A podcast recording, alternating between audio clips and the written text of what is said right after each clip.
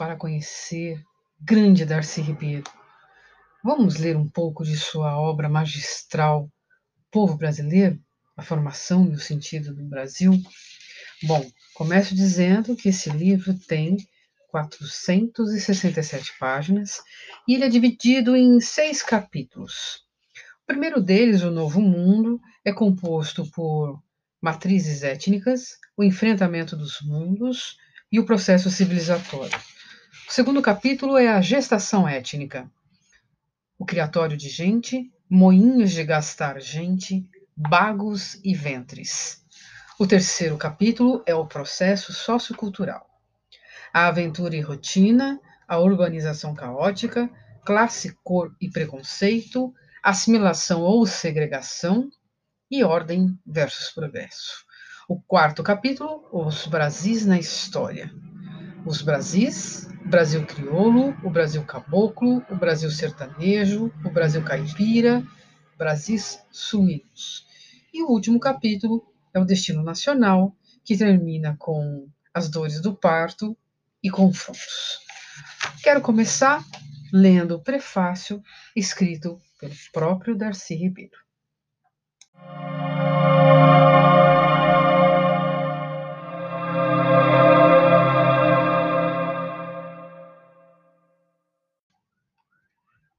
Escrever este livro foi o desafio maior que me propus. Ainda é. Há mais de 30 anos eu escrevo e reescrevo incansável. O pior é que me frustro quando não o faço, ocupando-me de outras empresas. Nunca pus tanto de mim. Jamais me esforcei tanto como nesse empenho, sempre postergado de concluí-lo. Hoje, o retorno pela terceira vez. Isto se só conto aquela primeira vez em que o escrevi e completei, e a segunda em que o reescrevi todo inteiro, esquecendo as inumeráveis retomadas episódicas inconsequentes. Ultimamente essa angústia se aguçou porque me vi na iminência de morrer sem concluí-lo. Fugi do hospital, aqui para Maricá, para viver e também para escrevê-lo. Se você hoje o tem em suas mãos para ler, em letras de forma, é porque afinal venci, fazendo-o existir. Tomara. Acabo de ler meio por cima a última versão aquela que escrevi no Peru e que até foi traduzida em castelhano, mas que eu vetei. Era um bom livro, acho agora. Bem podia ter sido publicado tal qual era, ou ainda é, uma vez que aí está tal e qual, desafiante. Mas eu não quis largá-lo. Pedia mais de mim, me prometia revê-lo, refazê-lo, até que alcançasse aquela forma que deveria ser. Perdão, aquela forma que devia ter. Qual? Creio que nenhum livro se completa. O autor sempre pode continuar por um tempo indefinido, como eu continuei com esse, ao alcance da mão sem retomá-lo. O que ocorre é que a gente se cansa do livro, apenas isto, e nesse momento o dá por concluído. Não tenho muita certeza, mas suspeito que comigo é assim.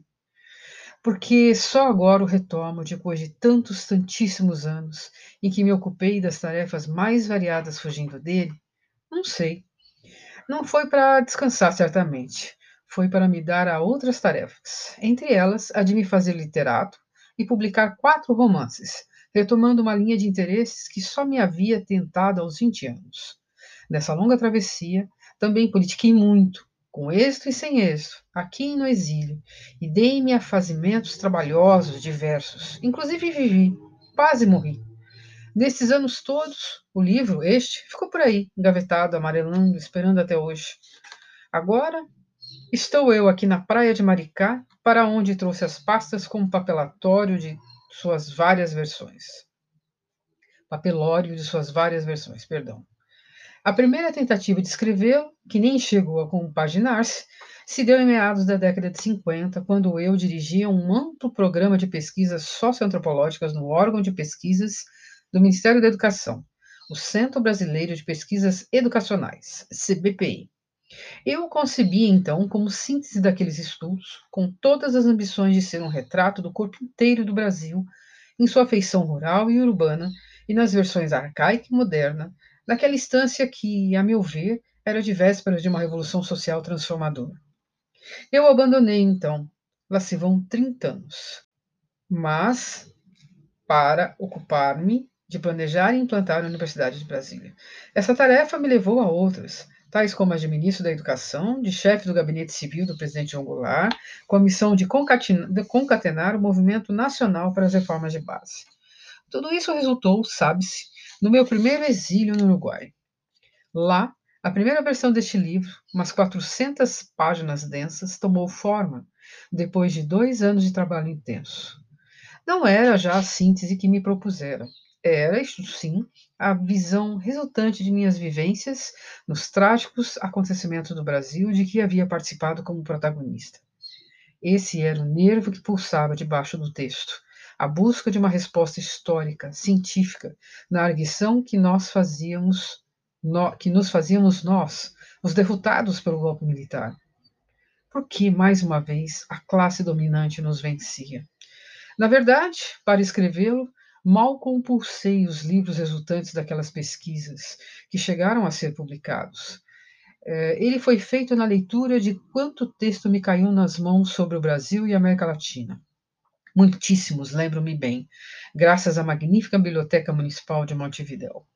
Uma vez completado o livro, a primeira leitura crítica que consegui fazer dele todo me assustou não dizia nada, ou pouco dizia que não tivesse sido dito antes.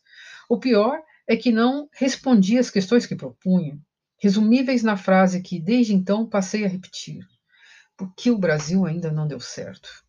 Meu sentimento era de que nos faltava uma teoria geral cuja luz nos tornasse explicáveis em seus próprios termos, fundada em nossa, nossa experiência histórica.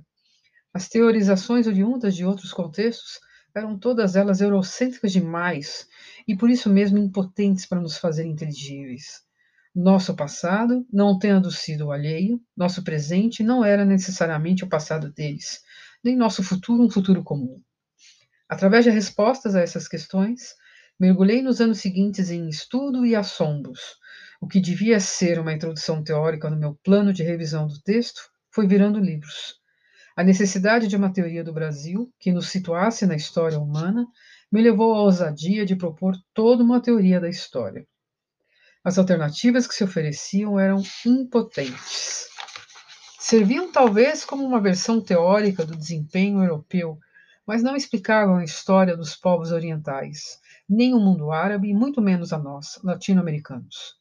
A melhor delas, representada pela nova versão compilada por Engels nas origens e por Marx nas formações, opondo-se uma à outra, deixava um tema em aberto. O processo civilizatório é minha voz nesse debate, ouvida, quero crer, porque foi traduzida para as línguas de nosso circuito ocidental, editada e reeditada muitas vezes, e é objeto de debates internacionais nos Estados Unidos e na Alemanha. A ousadia de escrever um livro tão ambicioso me custou algum despeito dos enfermos de sentimentos de inferioridade que não admitem ao intelectual brasileiro o direito de entrar nesses debates, tratando de matérias tão complexas. Sofreu restrições também dos comunistas, porque não era um livro marxista, e dos acadêmicos da direita, porque não era um, porque era um livro marxista. Isso não fez dano porque ele acabou sendo mais editado e mais lido do que qualquer outro livro recente sobre o mesmo tema. Mas o processo não bastava. A explicação que oferece para 10 mil anos de história é ampla demais. Suas respostas, necessariamente genéricas, ainda dão tênues de delineamentos do nosso desempenho histórico. Era o que podia dar como alternativa aos textos clássicos, como que geralmente se trabalhava esse tema. Um esquema conceitual mais verossímil e mais explicativo do que os disponíveis, através da proposição de novas revoluções tecnológicas como motores da história, de novos processos civilizatórios e de novas formações socioculturais. Vista sob essa luz, a nossa realidade se retrata em seus traços mais gerais, resultando num discurso explicativo útil para fins teóricos e comparativos, mas insuficiente para dar conta da causalidade da nossa história. Saí então em busca de explicações mais terra a terra, em mais anos de trabalho. O tema que me propunha agora era reconstruir o processo de formação dos povos americanos, num esforço para explicar as causas do seu desenvolvimento desigual. Salto, assim, da escala de 10 mil anos de história geral para os 500 anos da história americana com um novo livro, As Américas e a Civilização, em que propõe uma tipologia dos povos americanos na forma de uma ampla explanação explicativa. Esse meu livro anda aí, desde então, sendo traduzido, reeditado e discutido, mais por historiadores e filósofos do que por antropólogos. Esses meus colegas têm um irresistível pendor barbarológico e um apego a toda conduta desviante e bizarra. Dedicam seu parco talento a quanto tema bizarro lhes cai em mãos, negando-se sempre, aparvalhados, a usar suas forças para, para entender a nós mesmos, fazendo antropologias da civilização. Ocorre, porém, uma vez mais, que, completada a tarefa, vejo os limites daquilo que alcancei em relação ao que buscava. Meu livro ajuda, é certo, a nos fazer inteligíveis, mas é claramente insuficiente para nossas ambições.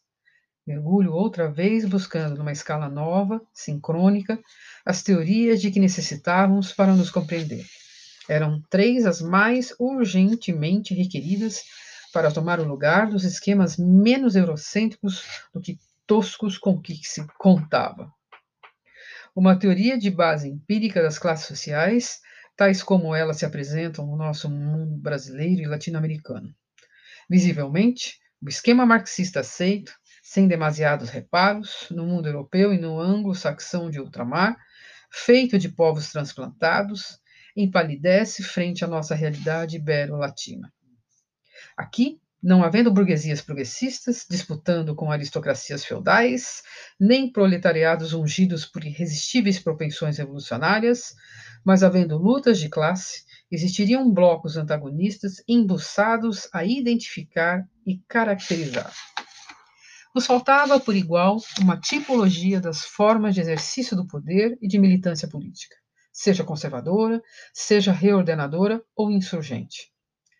Toda politicologia copiosíssima de que se dispõe é feita de análises irrelevantes ou de especulações filosofantes que nos deixam mais perplexos do que explicados. Efetivamente, falar de liberais, conservadores, radicais, ou de democracia e liberalismo, e até revolução social e política, pode ter sentido de definição concreta em outros contextos. No nosso, não significa nada, tal ambiguidade com que nossas expressões se aplicam aos agentes mais diferentes e às orientações mais desconexas. Faltava ainda uma teoria da cultura, capaz de dar conta da nossa realidade, em que o saber erudito é tantas vezes espúrio e o não saber popular alcança contrastantemente, contrastantemente, exatamente, altitudes críticas, mobilizando consciências para movimentos profundos de reordenação social. Como estabelecer a forma e o papel da nossa cultura erudita, feita de transplante, regida pelo modismo europeu, frente à criatividade popular que mescla as tradições mais dípares, mais díspares para compreender essa nova versão do mundo e de nós mesmos? Para dar conta dessa necessidade é que escrevi O Dilema da América Latina, Ali proponho novos esquemas de classes sociais, dos desempenhos políticos, situando-os debaixo da pressão hegemônica norte-americana em que existimos, sem nos ser para sermos o que lhes convém a eles. Num exercício puramente didático, resumi os corpos teóricos desenvolvidos nesses três livros para compor Os Brasileiros, Teoria do Brasil. Ele só traz de novo a teoria da cultura a que aludi não a situei no dilema, para não ter que tratar tema tão copioso dentro da dimensão latino-americana. Os Índios e a Civilização compõem, com os quatro livros citados, meus estudos de antropologia da civilização, ainda que resultasse de uma pesquisa realizada anteriormente. O certo, porém, é que seu corpo teórico é o mesmo, fundado no conceito de transfiguração étnica. Vale dizer, processo através do qual os povos surgem, se transformam ou morrem. Ocupado nessas escrituras preliminares, que resultaram em cinco volumes de quase duas mil páginas, descuidei desse livro que agora retomo. Efetivamente, todos eles são frutos da busca de fundamentos teóricos que, tornando o Brasil explicável, me permitisse escrever o livro que tenho em mãos. Foi o que tentei várias vezes no Peru, conforme dizia, chegando a redigi-lo por inteiro já com base nos meus estudos teóricos. Não me satisfazendo a forma que alcancei anos atrás, o pus de lado, cuidando que com uns meses a mais o retomaria. Não foi assim. Desencadeou-se sobre mim o vendaval da vida. Um câncer me comia um pulmão inteiro e tive de retirá-lo. Para tanto, retornei ao Brasil, reativando as candentes luzes políticas que dormiam em mim nos anos de exílio. Tudo isso e mais que tudo, uma convulsiva pulsão romanesca que me deu, irresistível, assim que me soube mortal e que desde então me escraviza, afastando-me da tarefa que me propunha. Agora, uma nova pulsão mortal reaviva a necessidade de publicar este livro que, além de um gesto antropológico explicativo, é e quer ser um gesto meu na nova luta por um Brasil decente. Portanto, não se iluda comigo, leitor. Além de antropólogo, sou homem de fé e de partido. Faço política e faço ciência, movido por razões éticas e por um fundo patriotismo. Não procure aqui análises isentas. Este é um livro que quer ser participante, que aspira a influir sobre as pessoas, que aspira a ajudar o Brasil a encontrar-se a si mesmo.